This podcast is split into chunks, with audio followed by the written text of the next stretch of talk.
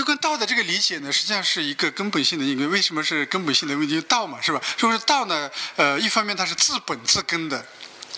啊，就是道之外没有根本，这个道本身就是一个根本。那呃，当然就是呃，的如果用这个呃现代物理学的一些对应的方面呢，也有各种各样的一个解释啊呃，但是呢，首先呢，就是说呃，道它本身是一种具有生化功能的这样一种嗯本体，所以说道生之，德畜之。啊，德序这是什么意思呢？就是说，德是赋予呃万事万物都有一种具体的特性和功能，但是呢，万事万物都是从道当中嗯引混出来的。但我们有一个呃，我想《道德经》里面有一个非常呃直观的一种描述是什么呢？道生一，一生二，二生三，三生万物。但是这个道的生是怎么样一个生法呢？啊，呃，那个庞普先生有一个，呃，对我有一个很有启发性的一个呃讲法，他就说这个生呢有不同的生法，他说有有化生呢，呃，有这个呃各种各样的派生呢，呃，简单的就是说，鸡生蛋是什么呢？鸡生蛋是派生，就是鸡生了这个蛋，鸡还在是吧？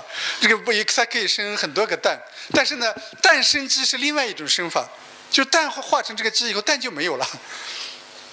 那么我们道是化生万物的时候呢，实际上就是有点类似于这个诞生机的这样一个过程，就说道就是在万物当中，同时它又有这种生化的这种功能，啊，那么道生了这个一，这个一是什么呢？我觉得这个一就是道所派生出来的和道不同的，但是呢，又没有分化的这样整个的一种物质形态。为什么讲物质形态呢？因为老子说道之为物嘛。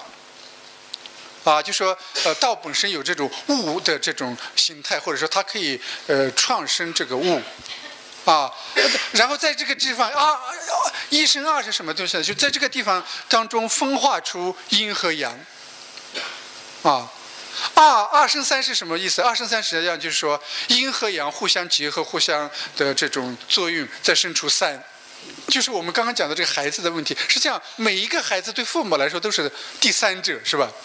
那既然是第三者，他就有他的这个呃独立性啊，啊，然后为什么讲这个三生万物呢？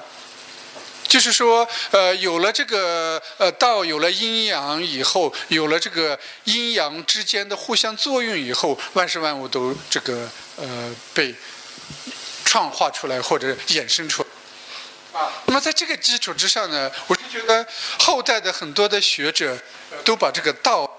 过分的思辨化，啊，就说这个道是这个哲学上的本源怎么怎么样？呃，但是我是觉得，首先呢，就是说，呃，道一定是有这种生成论意义上的，因为老子明确讲了道生之嘛，啊，是生命的总的一种根源，而且呢，呃，这个道本身，那我们现在就在这个道之中呢，是吧？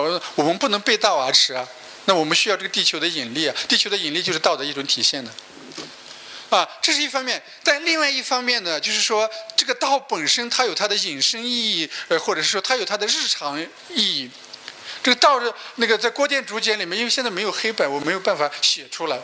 那个在《郭店老子》当中呢，道当中呢，它是就是行，把行拆开，中间加一个人。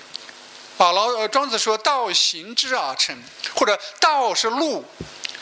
啊，《尚书洪范篇》里面说王道。荡荡，王道平平，无偏无党，王道正直。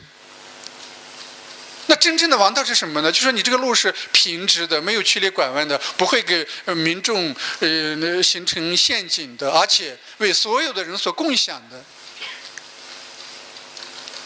那由此引申出来，就是说真正的一个哲理，它就是像大道一样。我们每一个人都在这个路上面找到我们的方向，哪怕是我们途经这个道路，可是呢，我们在这个过程当中不会遇到车匪路霸，能够顺利到达我们的目的地，能够顺利实现我们的目标，这叫做道大道。所以《礼记·礼运》里面又讲说：“这个大道之行也，天下为公。公是什么意思啊？你就是说，你不能把这个道据为私有，啊，据为私有。”那就像我们说，呃，文化馆是一个公公公公益的这个机构，大家可以从不同的地方来。可是呢，来的时候呢，你都可以做出一个不同的一个选择或者一个方向，啊。那为什么说老子说这个道可道非常道，名可名非常名呢？实际上它有两层含义。一方面就是说，你可以选择的、可以讲出来的这些东西呢，都不一定是固定的常道。名称也是这样子啊。那庄子说：“呼之牛则牛，呼之马则马。”这名称也是也是改变的。那原来原来这个市场经济就绝对不能提，是吧？啊，那么现在我们要呃呃这这个呃讲这个，实际上市场经济的最基本的一个原则就是一个无为的原则嘛，你就不干涉的一个原则嘛，是吧？啊，等等，就是涉呃涉及到这个问题的时候呢，呃，我们一方面要关注到这些现代这些学者的一些具体的一些阐发，但是我是觉觉得呃最根本的呢，呃还是呃那个要。